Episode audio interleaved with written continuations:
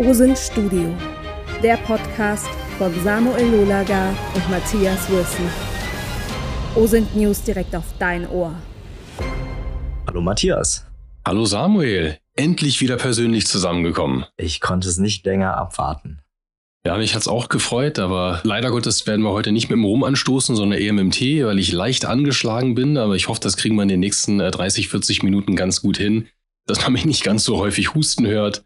Aber wie gesagt, insgesamt gut, was wir so zusammenkommen, weil wir beim letzten Mal auch wieder gemerkt haben, das Ganze wirklich online zu machen, virtuell, da fehlt einfach etwas. Da fehlt eine ganz wichtige Komponente und es ist einfach nicht dasselbe ist schön, dass es die Möglichkeiten gibt und hin und wieder ist das sinnvoll, aber so ist einfach besser. Und wir hatten ja auch einen ganz guten Grund, warum wir zusammengekommen sind. Ja, wir stecken ja mitten in den Vorbereitungen zur GoSendCon und dann haben wir uns auch mal zusammengesetzt und sind mal den Plan für die nächsten Wochen durchgegangen, damit wir eine schöne Konferenz auf die Beine stellen. Und äh, währenddessen haben wir uns auch mal angesehen, äh, wie viele Ticketverkäufe wir bisher hatten und wer da alles dabei ist. Und weil wir natürlich O-Sinter sind, äh, wenn wir sehen, dass jemand kommt, dann schauen wir uns an, auch von welcher Firma kommt der, was für eine Person steckt vielleicht dahinter. Also nicht, dass wir jeden hier O-Sinten, aber dass man so ein bisschen ein Gefühl hat, was haben wir denn da für, für Teilnehmer bei der Konferenz? Und die ein oder andere Firma, die, die sagte mir nichts. Also da musste ich tatsächlich äh, googeln, um mal zu gucken, was ist das für eine Firma, was bieten die an, was machen die? Und schon sind wir eigentlich im heutigen Thema drin. Genau, heute wollten wir uns nämlich mit der Unternehmensrecherche beschäftigen. Bei manchen heißt das ja auch Due Diligence. Und da gibt es ganz viele Anwendungsgebiete, bei denen man sich wirklich mal ein Unternehmen oder eine Organisation näher anschaut. Und du hast so ein persönliches Beispiel.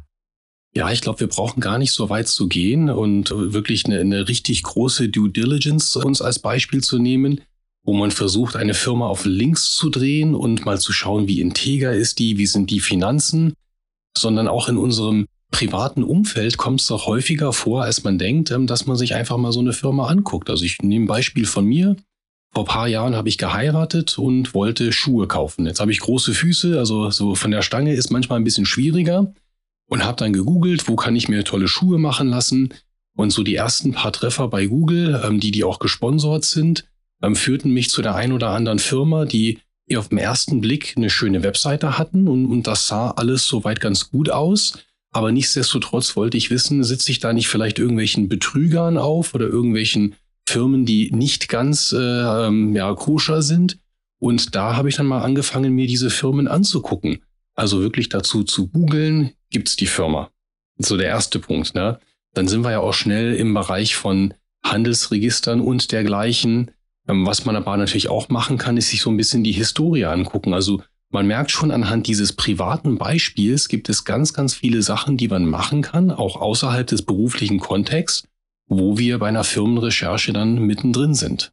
Was ich so beeindruckend finde, wenn man sich ein Unternehmen anschaut, da gibt es ja ganz viele Bereiche, in die man schauen kann. Du hast zum einen die Unternehmensregister angesprochen, also im Grunde die Stammdaten von einem Unternehmen. Was ist der Unternehmenszweck? Was ist das für eine juristische Institution? Also ist das eine AG, eine GmbH oder irgendwo im Ausland angemeldet? Wer sind die Personen, die im Register stehen? Dann aber auch die Firmenwebseite selbst, aber dann auch einfach googeln. Also was gibt's für Bewertungen? Gibt's da vielleicht schon Achtung, Warnung, Betrug oder schlechte Erfahrungen? So Bewertungsportale können sehr aufschlussreich sein. Und dann, wenn wir uns größere Unternehmen anschauen, dann können wir ja auch auf interne Bewertungsplattformen setzen, also sowas wie Kununu Glassdoor, wo man einfach mal mitbekommt, okay, wie ist denn das Klima in dem Unternehmen? Was sind da die Probleme? Weil die meisten Leute, die etwas bewerten, die haben meistens Kritik. Und dann hört man vielleicht raus, okay, wo gibt's Probleme, wo gibt's Reibereien? Und kriegt so vielleicht sogar mal noch mal ein paar Firmeninternas raus. Ja, in, in, meinem Fall war das auch ganz spannend. Ich, ich hatte mich dann für eine Webseite entschieden, wo ich diese Schuhe bestellen wollte. Und dann war der erste Schritt, mir anzugucken, gibt's diese Firma überhaupt? Und dann bin ich im italienischen Handelsregister gelandet. Und das ist wieder für mich ein schönes Beispiel, um aufzuzeigen, dass in, im Bereich OSINT nicht immer alles kostenlos äh, zur Verfügung steht. Denn in dem Fall äh, musste ich tatsächlich einen Account anlegen, ich musste Geld ausgeben um diesen Handelsregisterauszug zu bekommen. Jetzt kann man sich natürlich die Frage stellen, muss das denn sein oder kann ich nicht einfach zu der nächsten Webseite gehen und mir die angucken? Aber da gab es halt ein paar Schuhe, die haben mir gefallen. Und dann konnte ich also im Endeffekt feststellen, italienische Firma, ich hatte die Gesellschafter aufgelistet, ich hatte die handelnden Organe, also die Geschäftsführer der Firma aufgelistet. Und das sah soweit auch alles okay aus, aber trotzdem hatte ich noch so ein paar Zweifel, ähm, was diese Firma anbetraf und, und habe es da auch nicht sein lassen, sondern habe auch dementsprechend weiter recherchiert. Und für mich war dann auch ganz wichtig herauszufinden, wo, wo, kommt das, äh, wo kommt das Produkt denn her? Also da stand drauf, italienisch und handgemacht und in Italien. Und im Laufe der weiteren Recherche habe ich dann herausgefunden, dass das trotzdem sinngemäß alles Made in China war oder in dem Fall Made in Rumänien.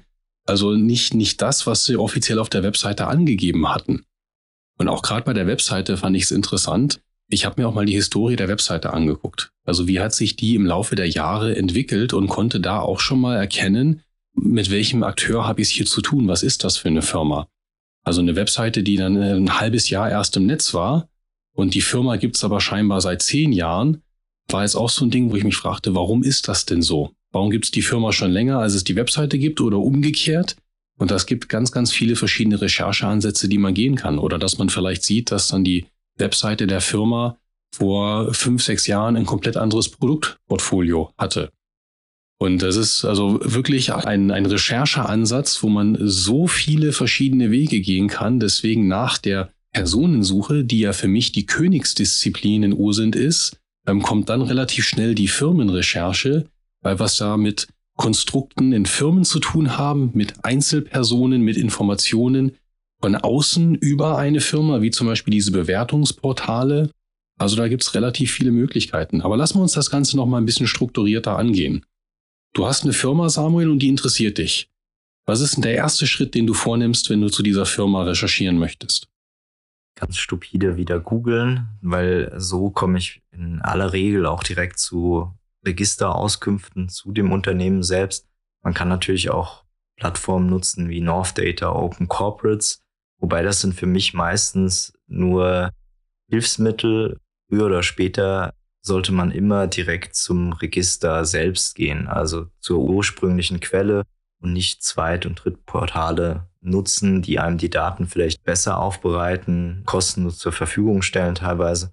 Aber möglichst nah an die Quelle kommen ist da so meine Devise. Und dann eben die Webseite selbst. Was gibt's da für Informationen? Wo ist sie gehostet? Da kann ich mir dann auch anschauen, gibt's auf dem Server noch weitere Webseiten, die zu dem Unternehmen passen oder finde ich hier schon irgendwas, was komisch ist? Wenn ich bei einem Webshop schon das Gefühl habe, irgendwas stimmt hier nicht, das könnte so in Richtung Fake-Webshop gehen, dann nehme ich auch ganz gerne mal so ein paar Textpassagen, die besonders sind oder aus dem Impressum die Angaben dort und setze die einfach in Anführungszeichen und werfe die auch nochmal in Google rein. Weil so findet man auch relativ schnell raus, okay, ist das einfach Copy-Paste? Hat man hier irgendeinen anderen Webshop kopiert und stellt Produkte zum Verkauf, die es gar nicht gibt.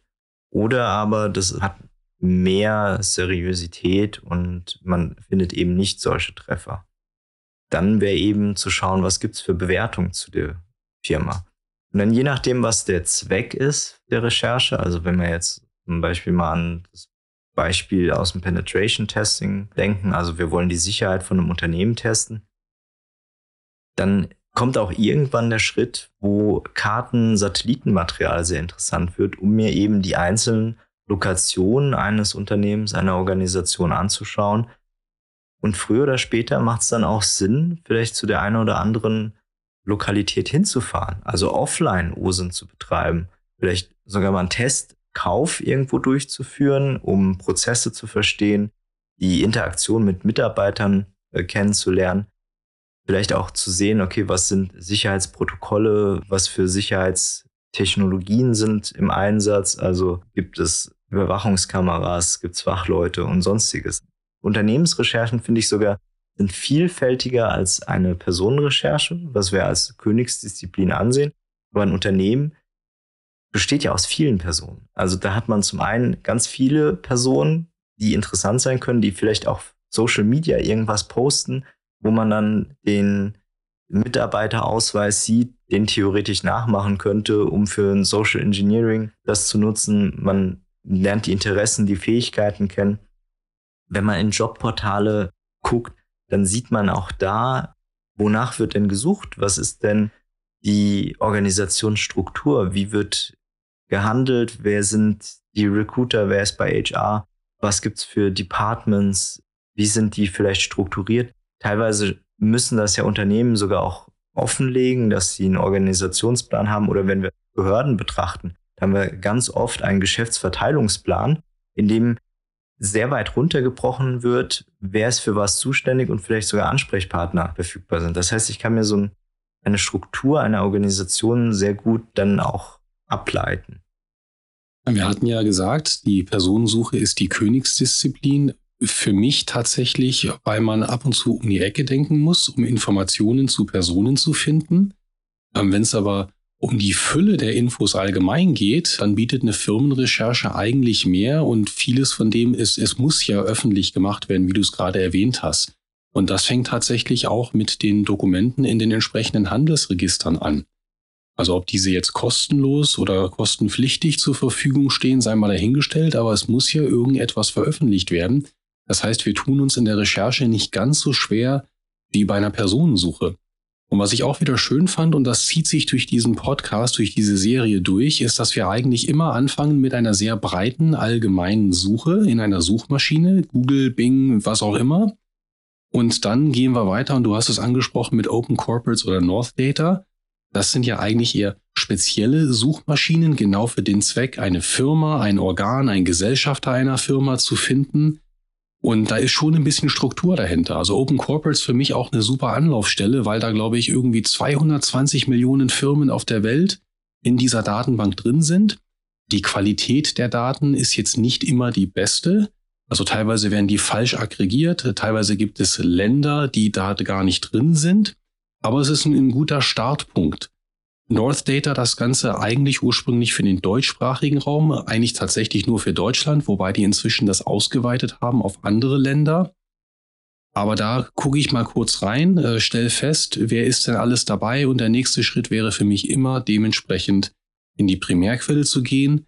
In Deutschland zum Beispiel handelsregister.de, was seit, glaube ich, letztem Jahr, 1.8. kostenlos, verfügbar, kostenlos ist. verfügbar ist. Was ganz interessant ist, weil es immer noch ganz viele Dienstleister gibt, die gegen Entgelt diese Daten ziehen. Also so ein Handelsregisterauszug, ich, ich habe es nicht mehr genau im Kopf, hat früher, glaube ich, 10 Euro Pi mal Daumen gekostet, wenn man alles haben wollte. Dann gab es Firmen, die haben das für 30 Euro für einen gemacht. Ähm, lag auch teilweise daran, dass die Anmeldemodalitäten beim Handelsregister gar nicht so trivial waren.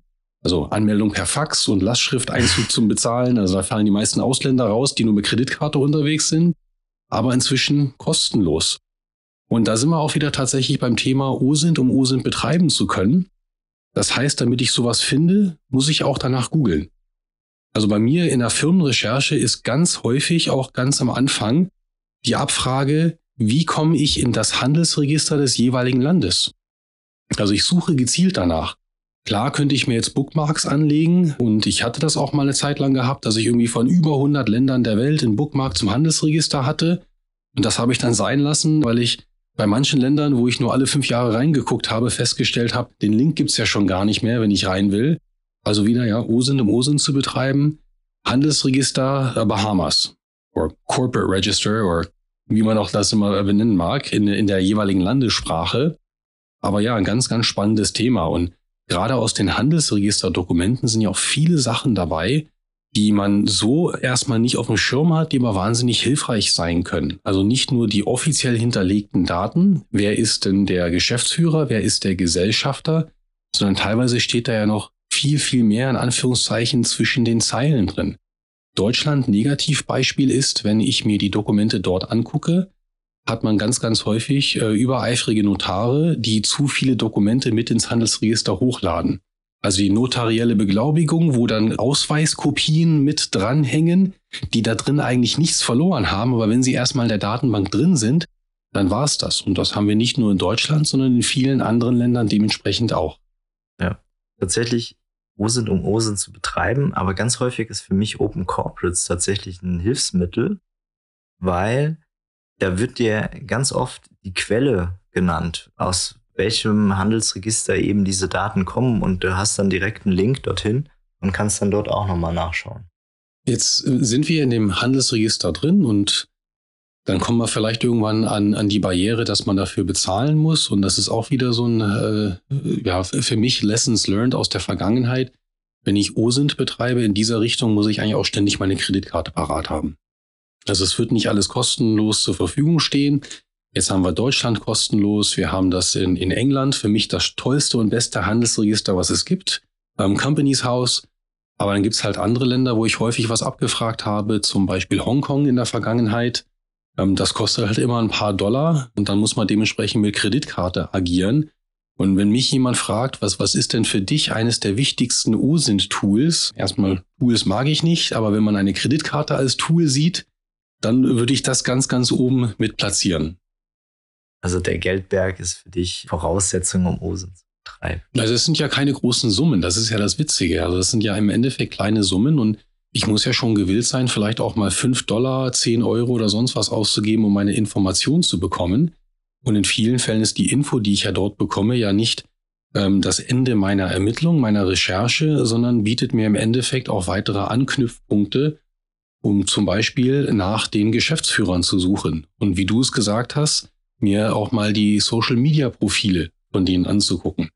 Jetzt gehen wir nochmal zurück ähm, zu, zu dem, was ich vorher gesagt habe. Ich wollte Schuhe kaufen, habe mir die Firma angeguckt, äh, wusste dann auch, wer die, die Gesellschafter und Geschäftsführer sind. Und wenn ich jetzt hingegangen wäre und hätte mir die in Social Media angeguckt und hätte festgestellt, dass die ein Leben in Saus und Braus führen, also auf irgendwelchen Luxusjachten unterwegs sind und äh, einen Lebensstil pflegen, der vielleicht nicht zu diesem Firmenauftritt passt, dann ist das ja auch etwas, wo ich mir die Frage stellen muss, läuft da nicht vielleicht doch irgendetwas anderes? Will ich mein Geld vielleicht dort investieren? Ähm, das sind auch immer so Geschichten, wo man die Einzelperson sich anguckt und wie diese Person lebt und das versucht in Einklang zu bringen mit dem, wie die Firma aufgestellt ist. Also gerade im Bereich Finanzermittlung oder so kann das zum Beispiel ein Indiz sein, dass eine, eine gewisse Firma vielleicht mit einem anderen Geschäftsmodell unterwegs ist, als das, was sie offiziell angeben. Ja, guter Punkt. Wobei häufig ist es ja so, dass gerade die Geschäftsführer einen recht kleinen Digital Footprint haben, also wenig in den sozialen Netzwerken vertreten sind, sich teilweise sogar ein bisschen abschirmen, beziehungsweise wenn sie unterwegs sind, dann eher sehr konservativ, geschäftsorientiert. Also die Fälle gibt es auch, wo es dann eher schwieriger wird, über die öffentlich bekannt gegebenen Mitarbeiter auf einer Webseite entsprechende Informationen zu bekommen, was ja häufig auch daran liegt, dass sie entsprechend geschult werden, im besten Fall zumindest.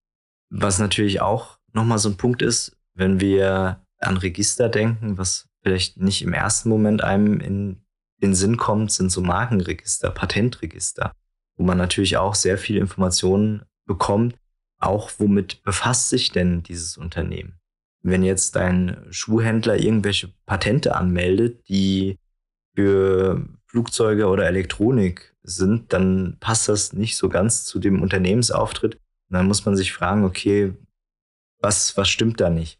Andererseits, wenn ein Unternehmen ganz viele Marken hat, dann kann man natürlich auch herausfinden, okay, vielleicht ist das die teure Luxusmarke, aber die Schuhe, die in dem gleichen Werk produziert werden, werden auch noch unter den anderen drei Marken vertrieben. Das heißt, vielleicht kann man darüber sogar noch mal ein bisschen Geld sparen. Da gibt's ja auch zum Beispiel, das hatten wir bei der Bildersuche angesprochen, diese Bilderrückwärtssuche für Einträge im Markenregister. Ne? Bei der WIPO war das, glaube ich. Genau, das Patent Scope hieß genau, diese Datenbank, ja. Ja, auch wenn man sich jetzt das Thema Markenrecht vornimmt oder auch Patente, Einerseits hat man teilweise viele ja private Daten von Personen da drin. Also in manchen Ländern ist es so, dass zum Beispiel die Privatanschrift des Patenthalters mit eingetragen wird in diesen Daten. Was auch ganz interessant ist, wenn wir in dem Bereich Competitive Intelligence unterwegs sind. Also ich als Firma gucke an, was meine, meine Mitbewerber dementsprechend machen. Ähm, dann kann ich ja auch hingehen und in solchen äh, Datenbanken mal nachschauen, was haben die angemeldet?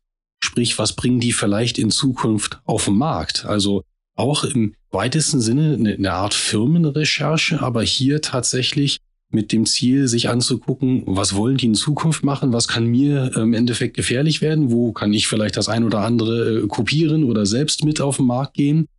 Und da gibt's so, so viele Anwendungsfälle. Und das Schöne ist auch hier dieses Beispiel mit der Markenrechtsdatenbank oder den Patentdatenbanken. Man denkt, aha, da sind Patente drin, ähm, da sind äh, Designs und Markendaten äh, drin, aber wir finden Informationen zu der Firma und ihrer strategischen Ausrichtung, wenn man es also richtig deutet, weil wir finden Informationen zu Einzelpersonen, ja.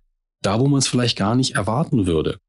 Und da sind wir im Endeffekt auch im Kern äh, der Intelligence-Arbeit allgemein, dass ich erstmal ganz, ganz viele Daten sammle und dann versuche tatsächlich, das in den Kontext zu setzen meiner ursprünglichen Fragestellung. Ich bewerte das und kann diese Informationen dann auch dementsprechend nutzen, um eine Aussage zu treffen.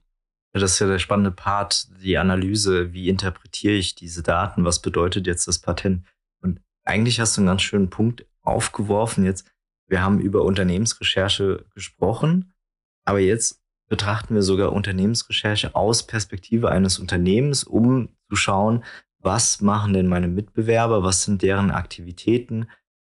Und dann kommt ja noch mal was dazu. So Business Intelligence wie ist der Markt im Moment überhaupt? Was ist der Bedarf?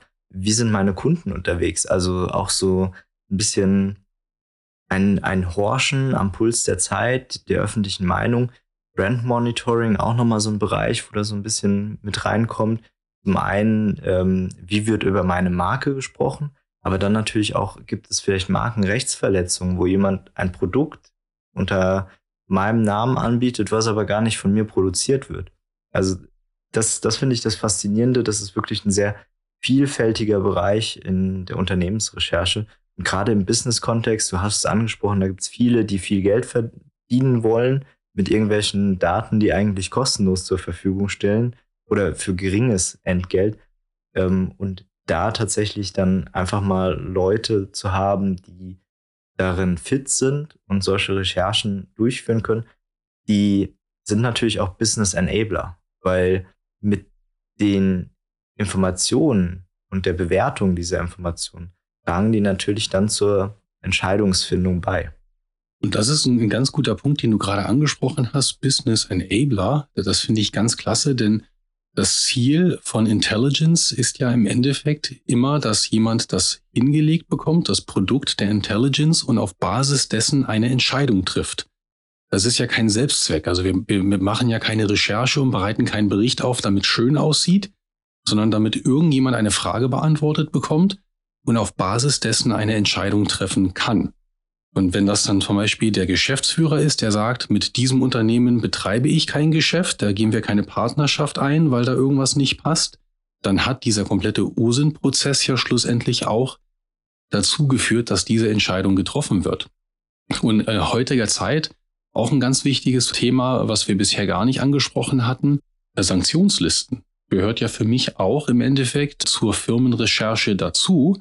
Das heißt, ich als Unternehmen möchte vielleicht eine Partnerschaft eingehen mit einem anderen Unternehmen und dann muss ich mir nicht nur das Unternehmen angucken, sondern die gesamte Struktur, wie ist das eingebettet, wer besitzt dieses Unternehmen, wer ist da Geschäftsführer und muss dann auch schauen, sind diese Personen diese Entitäten nicht irgendwo auf der Welt sanktionsgelistet.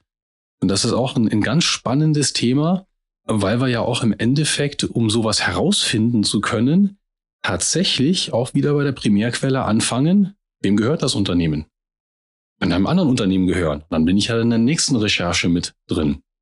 Also ja, wir kommen von dem Googlen über die Abfrage in Primärquellen, über die Abfrage in großen Datenbanken, Segment, Karriereportale zu immer neuen Recherchefaden in der Firmenrecherche. Ich glaube, da, da könnte man noch stundenlang uns drüber unterhalten. Ja, auf alle Fälle. Ich meine, auch wenn wir uns Webseiten von Unternehmen anschauen, da kann man natürlich auch viel mehr noch machen. Ich habe angesprochen, eine Reverse IP-Abfrage, was ist auf dem Server noch gehostet, aber auch in der Wayback-Maschine sich anzuschauen, wie hat die Unternehmenswebseite historisch ausgesehen da haben wir ja bei der GoSenCon dann auch einen spannenden Vortrag zu Juicy Fields, diesem größten Cannabis-Betrug, wo eben auch so eine Webplattform aufgezogen wurde und dann Investments in Cannabispflanzen angeboten wurden. Am Ende hat sich alles in Luft aufgelöst und alle Beteiligten sind verschwunden. Und da kann man dann natürlich auch historisch nochmal sehen, wie ist sowas entstanden, wie ist das aufgewachsen. Also ganz spannender Vortrag.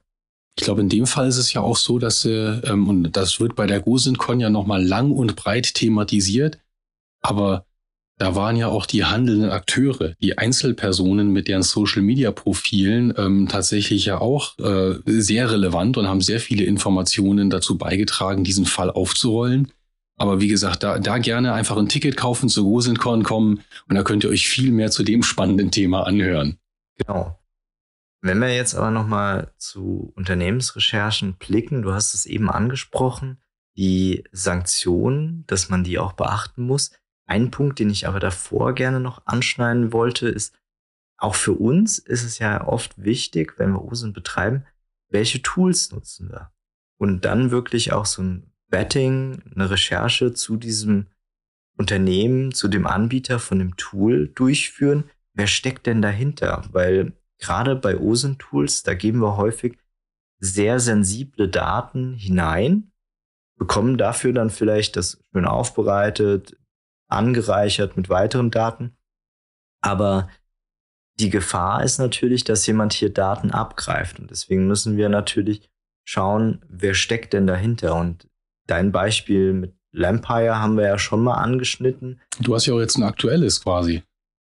Also wenn es auch darum geht, ein OSINT-Tool, eine Plattform zu wetten, vielleicht magst du da kurz erzählen, wie du vorgegangen bist in, in der Recherche. Es gibt ja jetzt dieses neue Tool OSINT.industries und die Seite selbst liefert natürlich ganz ansprechende Daten, sehr informativ. Aber man hat so das Gefühl, die sind aus dem Nichts aufgetaucht und wenn man dann zu der Firma recherchiert, am Anfang gab es noch gar keine Firma, die ist dann auch erst entstanden, ist, glaube ich, eine Limited. Und die handelnden Personen, die haben sich schon sehr verschleiert. Also man ist dann irgendwann draufgekommen, okay, gibt einen Geschäftsführer, der ist 18 und sitzt in Brasilien. Ein paar Leute sind in der OSIN-Szene auch bekannt und es gibt auch irgendwie Kontakte zu dem Entwickler von Holehe.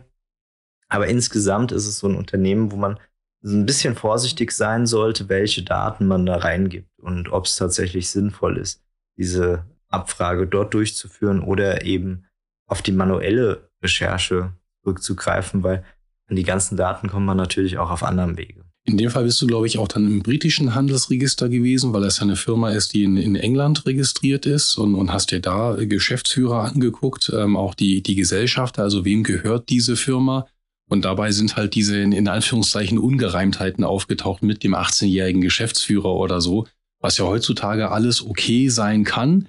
Aber es, ist, es hat doch alles so, so ein bisschen ein Geschmäckle. Und, und das ist wieder auch schön, OSINT, um OSINT zu betreiben zu können. Also sprichwörtlich, bevor ich dieses Tool nutze, betreibe ich einen OSINT-Prozess. Ich schaue mir die Firma an.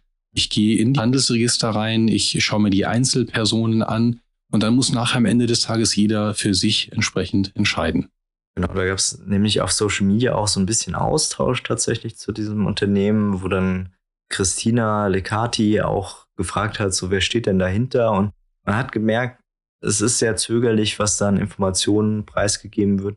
Das Unternehmen hatte ja am Anfang auch nicht mal ein Impressum und keine Datenschutzerklärung. Also so diese ganzen Standards, die man von einem Unternehmen erwartet, was sich eben so präsentiert.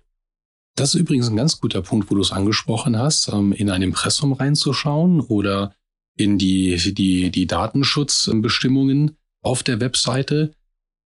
Da habe ich auch das ein oder andere Mal festgestellt, dass da einfach mit Copy und Paste gearbeitet wurde und dass ich so Firmen zusammenbringen konnte, weil die im Endeffekt eins zu eins identische Impressen hatten, äh, identische Datenschutzbestimmungen, wo sie einfach den Firmennamen ausgetauscht haben und wo man dann in der Recherche festgestellt hat, das haben die nicht aus einem Generator erstellen lassen, die, die gibt's ja auch für Impressen mhm. oder sowas, sondern die haben das tatsächlich mehr oder weniger selber geschrieben, aber wo ich mit großer Wahrscheinlichkeit sagen konnte, ich vermute, die gehören zusammen, auch wenn es auf den ersten Blick nicht so ist.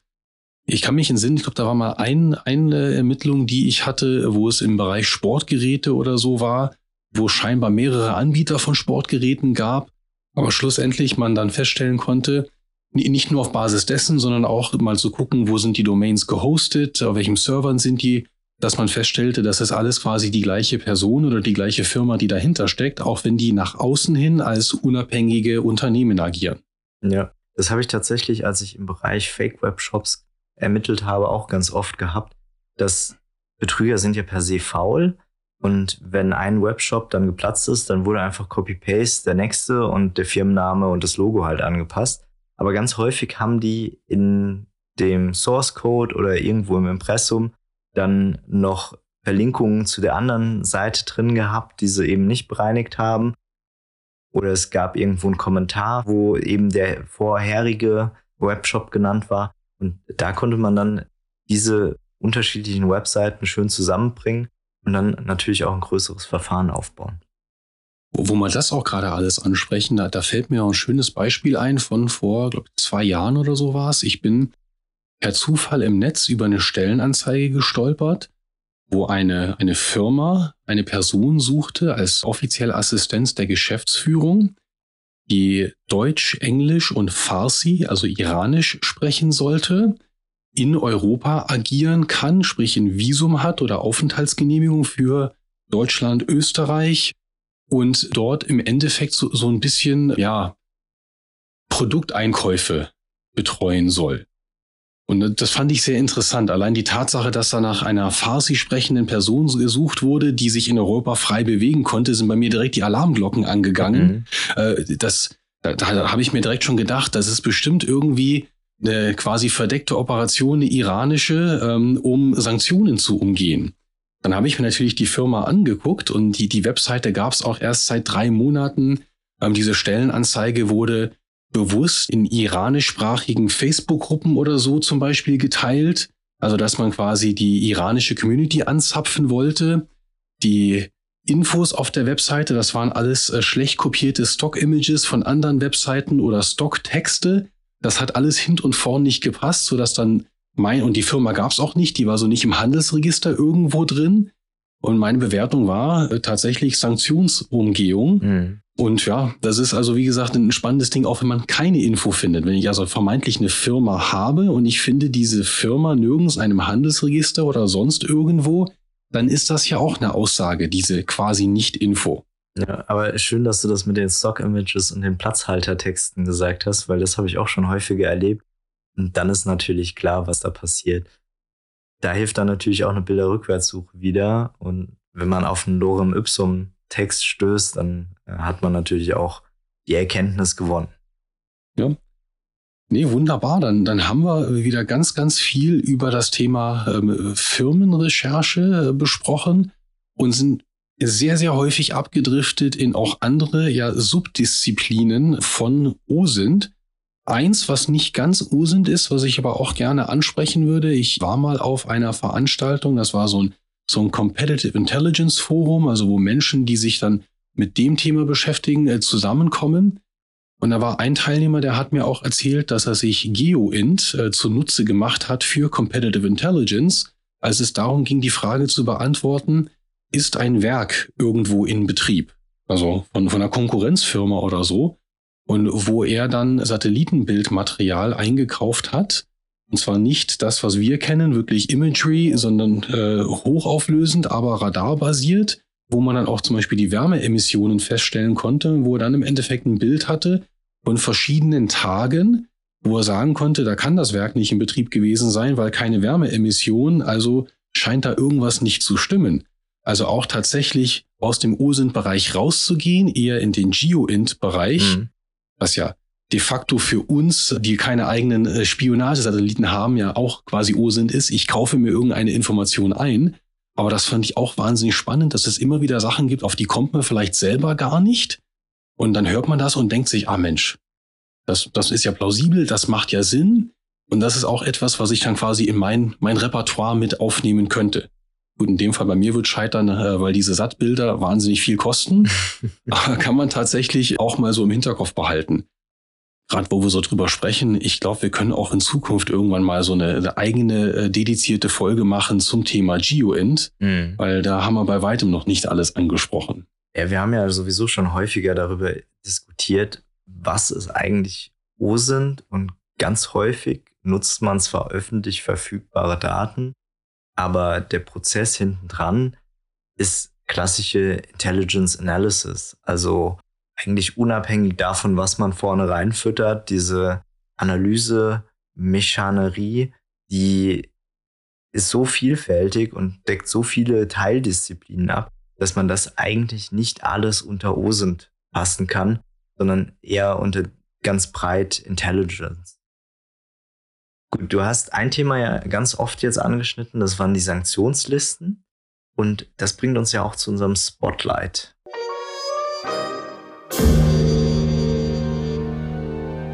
Genau, wir, haben ja in der letzten halben Stunde gehört, es gab mal eine russische Firma mit einem OSINT-Tool. Ich, ich, bin vermeintlich einem, einer iranischen äh, Stellenanzeige äh, nachgegangen, wo ich vermute, dass man versuchte, Sanktionen zu umgehen. Du hast die, die andere äh, OSINT-Plattform angesprochen, wo man vielleicht auch überlegen muss, wer steckt denn dahinter und wie kann man die abfragen. Und gerade wenn man im Bereich Firmenrecherche unterwegs ist und Sanktionen überprüfen möchte, dann war das früher sehr müßig, weil man wirklich zu jeder Regierungsseite gehen musste, musste schlussendlich deren Sanktionslisten abfragen. Also in den USA ist es die OFAC SDN-Liste, dann gibt es die EU-Terrorliste und es gibt ganz, ganz viele verschiedene Listen, die man abfragen musste. Und da gab es auch viele Dienstleister, die gesagt haben, Mensch, ich mache das für dich, also diese in Anführungszeichen simple Tätigkeit, zahlst mir einen Haufen Geld. Seit geraumer Zeit gibt es eine Webseite opensanctions.org, die im Endeffekt diese ganzen Listen aggregiert. Ich glaube, das sind so an die 80 Listen, die sie drin haben und wo man mit einer relativ einfachen äh, Suchmaske eine Abfrage starten kann und kann dort eine Firma eingeben, kann dort eine Person eingeben. Ähm, da ist auch ein bisschen eine Fuzzy Search dabei und kann einfach mal schauen, ob die irgendwo auf der Welt sanktionsgelistet sind. Falls das der Fall ist, sollte man sich dann zweimal überlegen, ob man mit denen Geschäfte machen kann. Aber für mich ein schönes Beispiel, um auch mal aufzuzeigen, wie die OSINT-Community tickt. Also der Bedarf war da, es haben sich ein paar Leute hingesetzt, haben das zusammengetragen und bieten das jetzt kostenfrei an. Ähm, also eine ganz, ganz feine Geschichte, opensanctions.org. Ich arbeite damit tatsächlich auch ganz gerne. Das Schöne finde ich, dass man bei der Abfrage natürlich auch sieht, aus welcher Sanktionsliste, aus welchem Datentopf stammt jetzt dieses Ergebnis. Das heißt, ich kann das auch nochmal verifizieren, kann nochmal zur Primärquelle gehen und da natürlich auch einfach nachschauen. Und auch die Daten, die dort hinterlegt sind, die bieten manchmal ja auch weitere Rechercheansätze. Also ob das jetzt eine Firma ist oder eine Person, da könnte ja auch drinstehen, auch bekannt als. Und genau, dann bekommt man weitere Namen, ja. äh, weitere Firmen, weitere Hinweise auf Firmenkonstrukte. Also ist es nicht das Ende einer Recherche, wenn eine Firma, eine Person dort gelistet ist, sondern bietet vielleicht noch zusätzliche Recherchewege und Zweige an, auf Basis dessen, was da drin ist. Genau, super. Das war doch wieder eine sehr interessante Folge. Und wir sehen, Personenrecherche ist die Königsdisziplin, aber es gibt viele Königreiche. Das ist sehr gut gesagt. Dann hat es wieder wahnsinnig viel Spaß gemacht und wo du auch vorhin äh, Juicy Fields angesprochen hast und den Vortrag bei der GoSenCon, da, da habe ich jetzt richtig Bock drauf, diesen Vortrag zu sehen und zu hören und die anderen auch noch dementsprechend dazu, wo vielleicht auch ähm, einzelne Elemente der Firmenrecherche drin sind. Also ja, jetzt machen wir uns weiter an die äh, Vorbereitung der GoSentCon und viel Spaß beim äh, Zuhören dieses Podcasts und bis zum nächsten Mal. Bis zum nächsten Mal und bis zur Rosenkon. Ciao. Ciao.